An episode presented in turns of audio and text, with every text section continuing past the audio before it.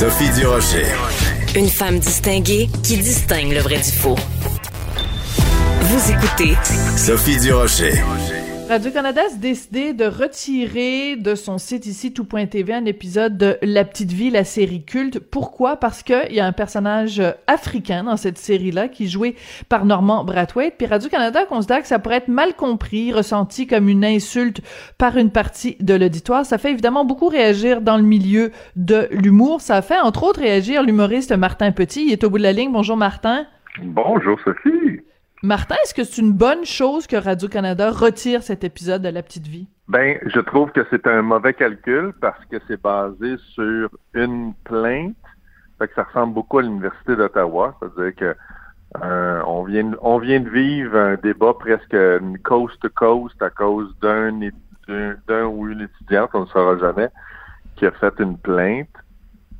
Fait que c'est un drôle de calcul parce que ça entache toute la crédibilité d'une institution. Dans ce cas-ci, c'est on, on, on, dit dans le journal ce matin que c'est une plainte ou un commentaire, on sait même pas à quel niveau, on n'a a même pas le détail, et on retire, on retire un, œuvre pour en prévention en disant que les mentalités ont changé en 25 ans, alors que effectivement, il n'y a rien qui a changé en 25 ans au niveau du, de la définition du racisme. Donc, il n'y a pas de.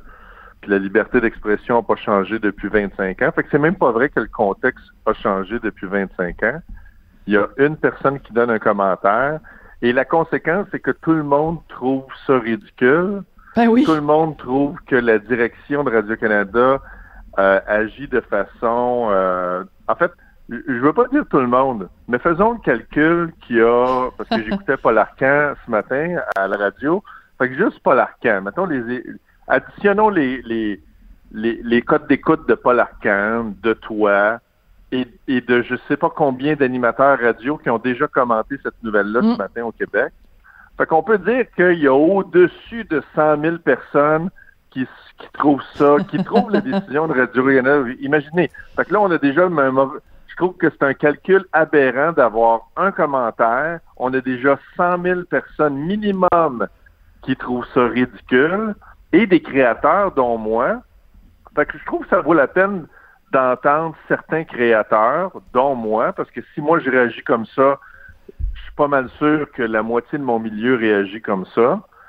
C'est-à-dire que tu te poses la question après ça, si mon diffuseur, la personne qui diffuse mes œuvres, est mou à ce point face à un commentaire, c'est impossible de faire quoi que ce soit, tu le sais, sans avoir au moins un commentaire négatif. Puis en général, c'est ta mère. Mais là, dans ce cas-ci, dans ce cas-ci, on, on connaît même pas la personne. Tu sais, je veux dire, je vis, je vis à tous les jours. Juste avant de te parler, j'ai fait une joke sur asbestos il y a un mois. J'ai reçu des Ben oui. menaces de grand-maman de 90 ans. Puis je, je viens, je viens d'en lire une nouvelle. Qu'est-ce que je fais avec cette menace-là? J'ai remercié là, Agathe qui a fait, qui, qui, qui m'insulte, qui me menace de jamais venir dans sa région, parce que j'ai fait une joke. Je prends pas sa menace au sérieux. Je passe à d'autres choses. J'y réponds poliment. C'est ce que Radio-Canada aurait dû faire faire. mon travail. C'est ce que Radio-Canada Ben- aurait dû faire parce que je te trouve courageux, Martin, parce que toi, t'as fait quand même les pêcheurs à Radio-Canada. Radio-Canada, c'est un grand euh, pourvoyeur d'emplois pour les créateurs. Donc, je te trouve très courageux d'aller au front en remettant en question la décision de Radio-Canada. Ben, j'ai j'ai le droit de travailler avec Radio-Canada et j'ai le droit de ne pas être d'accord avec certaines décisions de Radio-Canada. Comme tous les humoristes sont montés sur scène pendant le Gala des Oliviers, Mhm. il y a quand même bien rien que trois ans, avec un X sur la bouche. Et ce sont tous les humoristes du Québec qui se sont mis un X rouge d'en face concernant une décision de Radio-Canada.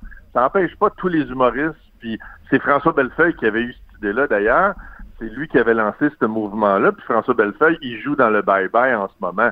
Donc, il n'y a pas de problème à ce qu'un artiste, puis au contraire, si Oui. un artiste dit qu'il est d'accord avec ça, moi, je peux donner mon opinion ce matin, justement parce que je suis pas concerné par l'œuvre. Claude Meunier est mal, serait mal à l'aise. Je suis sûr, j'ai vu Claude hier d'ailleurs, euh, mais est-ce que Claude serait à l'aise ce matin à expliquer et défendre quelque chose dont il n'est pas coupable? C'est super malaisant pour la personne concernée de le faire. C'est à un autre artiste de se lever puis de le faire. Puis j'espère qu'un autre artiste, si jamais il y a quelqu'un qui euh, retire, qui veut retirer un épisode des pêcheurs parce qu'il n'a pas aimé XY joke, là, puis il y en a, à toutes les deux jokes, il y a une raison d'enlever mm quelque chose dans une œuvre d'humour, mais j'espère qu'un autre créateur va dire, ben écoute, tu sais quoi, c'est un peu exagéré, puis c'est pas c'est pas gérer les choses de façon euh, ferme. Parce que c'est pas vrai que les choses ont changé. Il y a 25 ans, c'était, je faisais un show qui s'appelait Zone interdite au Dieu Pierrot, qui vient d'avoir appris ça, la fermeture du Dieu Pierrot. Le show Zone interdite qui a eu, qui est devenu un peu culte dans ces années-là, puis qui a fait à peu près 6-7 moutures de Zone interdite. Ben, moi puis Maxime Martin, quand on a parti ça, je me rappelle très bien l'état d'esprit dans lequel on était. C'est parce qu'il y avait un courant au Québec d'autocensure et c'était il y a justement 25 ans. C'est pas hmm. vrai que c'est nouveau, ce phénomène-là. Puis la seule façon de l'éradiquer, c'est d'être ferme, solide, d'avoir confiance à ses créateurs parce que derrière ce qu'on a vu ce matin, ça laisse sous-entendre que Claude Meunier, tout ce qu'il a écrit n'est pas en phase avec l'époque d'aujourd'hui. Je m'excuse. Euh, Claude Meunier est joué au théâtre.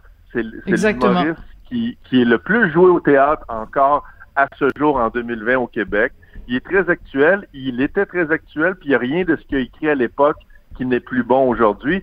Fait que d'avoir un diffuseur qui laisse sous-entendre que le contexte a évolué et non pas l'auteur, ben c'est un c'est un petit blâme sur Claude Meunier ce matin dans le journal. Claude ne mérite pas ça, puis il mérite pas qu'un diffuseur porte ce jugement-là pour une seule plainte qui est qui n'est même pas, on sait même pas d'où ça vient.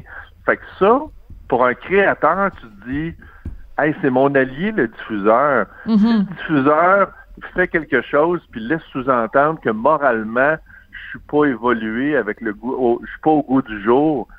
C'est ça, ça peut être très blessant pour un gars comme Claude Meunier de lire ça ce matin, comme n'importe quel créateur. Puis il y aurait une plainte demain matin pour un gars, une fille de jokes sexistes parce que 99% des jokes de gars, une fille sont sexistes. 99% des jokes sont basés sur des sur des généralités sexistes. Je suis pas sûr que Guillaume serait content non plus ce matin d'avoir à défendre son œuvre parce que le diffuseur a décidé.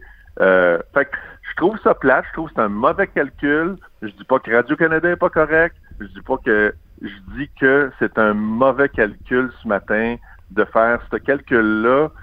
C'est contre-productif. C'est une plainte qui génère beaucoup plus de négatifs que de positifs.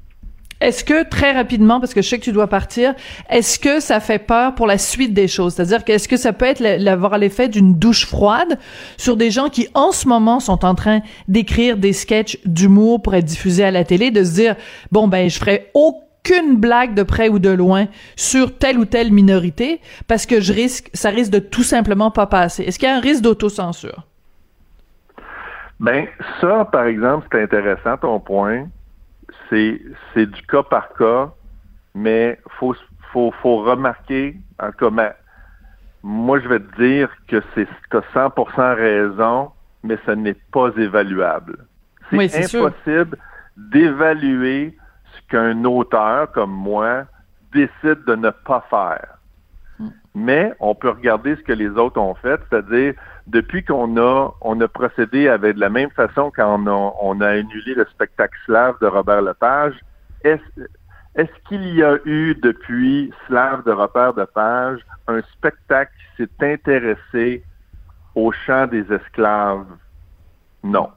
Est-ce qu'on s'est intéressé à la culture musicale pendant la période de l'esclavage aux États-Unis? La réponse est non. Il n'y a personne donc Personne ne veut aller là. intéressé à ce hmm. sujet-là. Donc, personne ne veut aller là. Est-ce qu'un créateur comme moi fait ce calcul-là? En une seconde, ça prend, tu dis, ah non, ah, sais-tu quoi? Je vais pas aller là. Moi, quand j'ai fait le, excuse-moi de prendre du temps là-dessus, mais ça me passionne, mais quand j'ai fait le film Starbuck avec Ken, on a choisi pour donner une couleur particulière à ce film québécois-là, de que le personnage de Patrick Huard fasse un fils d'immigrant polonais. On a fait ce choix-là. Et la seule critique qu'on a eue négative, puis c'est pas comme si ce, ce, film-là avait pas eu du succès, là, euh, la critique qu'on avait eue à l'époque est venue d'un journaliste comme quoi on avait mal géré la scène où il y avait un gâteau polonais.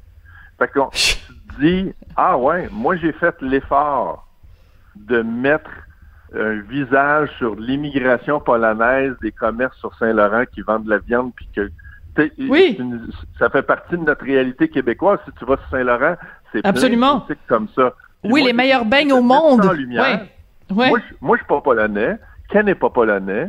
Mais nous autres, on a décidé les deux de mettre en lumière cette tonalité-là qui existe au Québec, qui, je trouve, qui montrait de l'originalité. Puis, et puis euh, Patrick Huard n'est pas polonais, mais on a décidé de mettre en lumière ça, mais on s'est fait reprocher qu'on gérait mal le gâteau. La réaction que sur le coup, c'est tu dis, ben, donc, si mon personnage avait été de Laval, là, ça aurait été correct, mais on m'aurait reproché que les choses viennent tout le temps juste. Fait que la culture du chialage, elle est éternelle. Il va toujours avoir du monde qui chiale, mais la mm, mm, façon mm. de le gérer, ça demande de la fermeté. Puis quand on est mou devant ce genre de choses-là, ben ça fait peur. Ça fait peur aux gens avec qui on travaille. Est-ce qu'on y pense à deux fois comme auteur? La réponse, c'est 100% Ça, 100 ça génère de l'autocensure, 100 Excellent. Bon, ben écoute, euh, merci. Je sais que tu étais extrêmement pressé ce matin, puis tu as, vraiment pris plus de temps que tu étais censé nous donner. Fait que t'es fin. T'es fin. Bon, ben écoute, t'es super gentil d'avoir euh, réagi ce matin. Je te remercie beaucoup, Martin. Et euh, ben moi, je pense que ça, ça, ça, ça, doit et ça va provoquer un débat de société. C'est extrêmement important de parler tout ça. Merci beaucoup, Martin Petit, donc humoriste, auteur et, et toutes sortes d'autres choses, scénariste, qui réagissait donc à cette euh, décision de Radio-Canada de retirer un épisode de La Petite Vie. Quelle époque de fou on vit quand même.